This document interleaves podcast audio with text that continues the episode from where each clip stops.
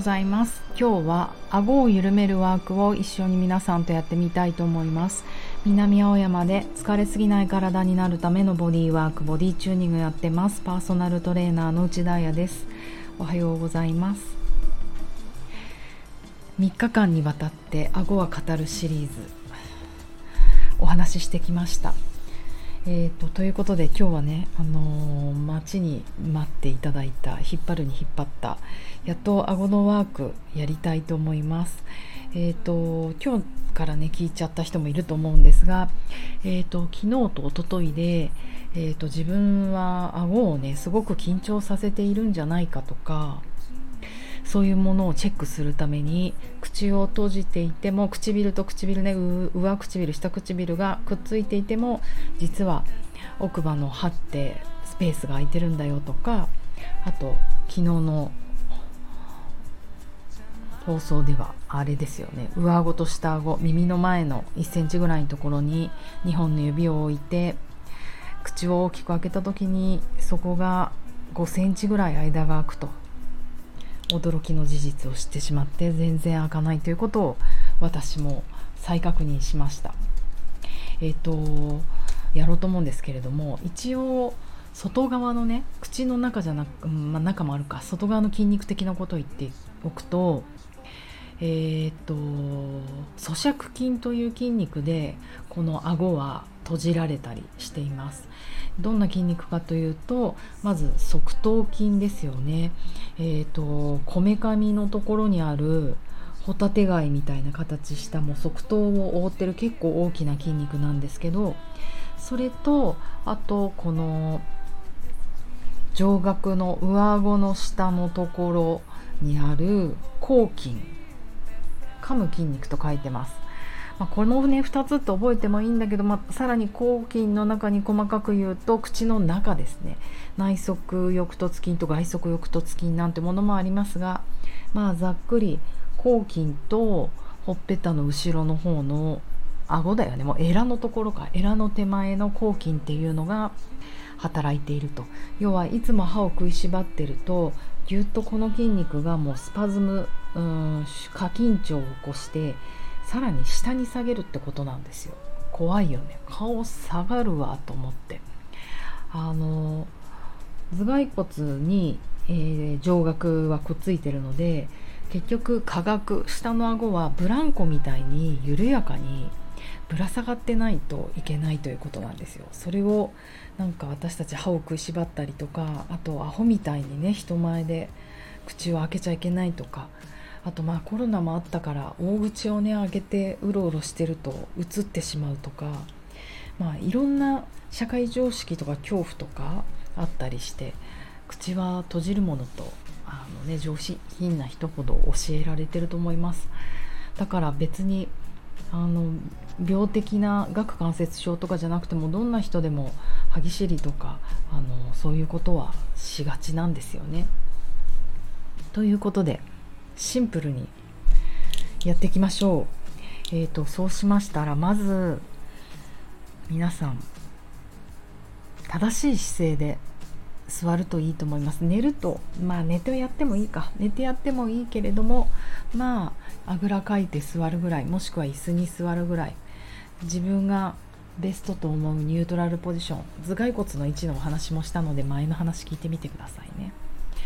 でそこからゆっくり鼻から吸って鼻から吐いてを繰り返して少しずつ私の音は聞きながらも自分の体の中に感覚を持ってきてみてください。えーと、目を閉じてもいいかもしれません。五感をね五感じゃないよ五感か外の外受容感覚五感を閉じちゃうってことですね。外受容感覚を閉じて自分の体の中それこそ筋肉の動きとか筋肉の緊張か内臓の音とか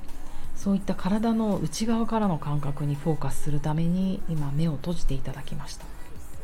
唯一やっていただいているのは鼻から吸って鼻から吐いての呼吸呼吸が深くなればなるほど筋緊張が緩やかになるからですね。だんだん体の内側に自分の意識が向いてきたら顎と口のあたりに意識を向けてみて顎口のあたり側頭部も入れていいと思います。側頭筋。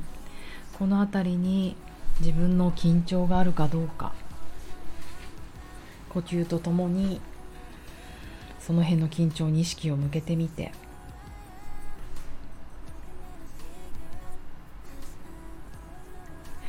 今皆さんの唇と歯触れ合っていますか？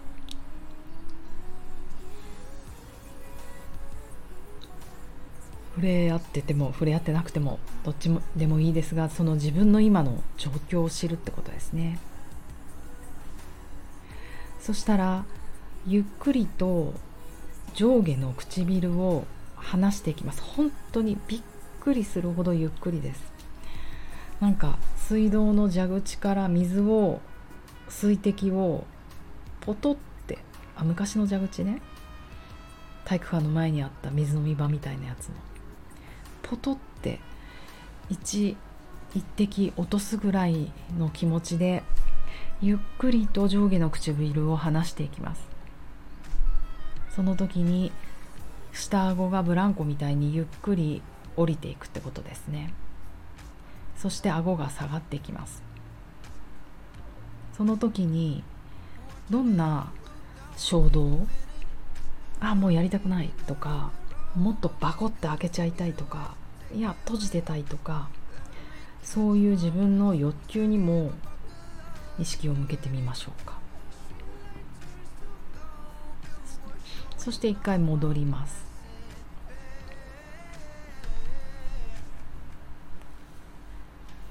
そうしましたら次にまたもうさっきよりも限りなく自分ができる最大限のゆっくりさでゆっくり口を開けようとしたり閉じようとしたりまあちょっとと金魚っぽいですよね。でも金魚って早くパクパクしてるけどああいうのではなくかなりゆっくり開いたり閉じたりしてみて誰にも気づかれないようにゆっくり。でその幅を少しずつ広げていってみましょうか。何人かの人は抵抗を感じる場所があると思います。私もあります。うわこれ以上開けたらちょっと怖いなっていう場所があったりする。その抵抗を感じたらまたゆっくり戻して閉じたところからまたゆっくり抵抗を感じるところまで開いて何度か繰り返していくと少しずつ大きく開けるように開けられるようになるかもしれないしならないかもしれないしでねもう何人かの人がそうなってるかもしれないんですがあくびがしたくなると思うんですよ。本当にすぐあくびがしたくなる。だけどそれを我慢してみてください初めは。もうしちゃってたらごめんなさい。まずそれを我慢してそう思っただけであくび出てきちゃった。ああくびをしたいなっていう感覚にちょっと寄り添ってみてください。ただ実際にパコーンってあくびはしません。このねプロセスって本当にイライラする。合ってます。でもあくび出そうで出ないっていうこの感覚とちょっと入れるかどうかやってみてください。そしてもう我慢できないなって思ったら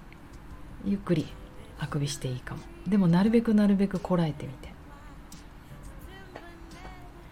あくび以外に例えばちょっとこう鳥肌が立ったりとか身震いしたりとかあーってちょっと上半身動かしたくなったりとかもしくは何か思い出しちゃったりとか記憶がね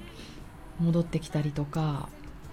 映像っていうかなんかあのシーンが浮かんできたりしたらそのことにただ気づいていましょう。その衝動に対して自分がファイトアフライトしてるかうわやっちゃおうやるのやめよう怖いとか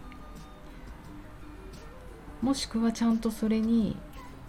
身を委ねているかまあ怒るままにさせてくさせとくってことですかね。とは言っても衝動的にあの大きく体を動かさない首をくるくる回したりとかじゃなくてその衝動だけに身を委ねられているかっていうのもポイントかなと思います。あくまでも呼吸はしたままゆっくり鼻から吸って鼻から吐いてを繰り返したまま上唇と下唇をゆっくり開いたり閉じたり下顎をブランコのように筋緊張が取れれば無理にバコって開かなくても顎は静かにエレベーターみたいに降りていきます。その途中で自分がどんな感覚が起こるか。本当何がいろんな感覚あると思うんですけどもし参考になるようだったらと思うので私の感覚を言いますが。私はもうこれをやった瞬間にもうあくびがしたくてしたくてたまらなくなります。そしてもう涙が止まらなくなる。それは別に悲しいことがあるとか怖いこと思い出してるとかじゃなくてなんだろう。か顔の内側鼻の中側頭蓋骨の中側が緊張してたものがなんか開いてくるような感じがします。このあくびを我慢するっていうのはなぜかなって思うんですけれどもこれうん。多分大口をねパカッ開こうと思って開けちゃうと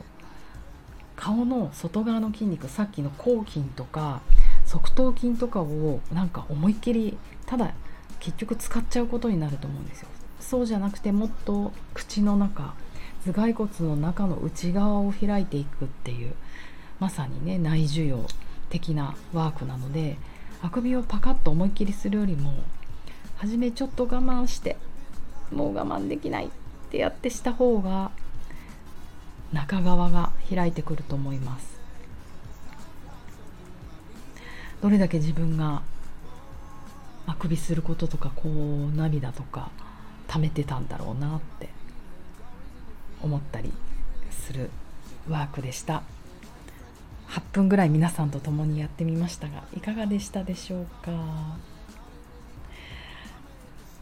思いっきりねいきなり口をパカッと開くで顎関節症の人とかもう抗菌が固まりまくってる人はちょっと怖いと思うんですよ。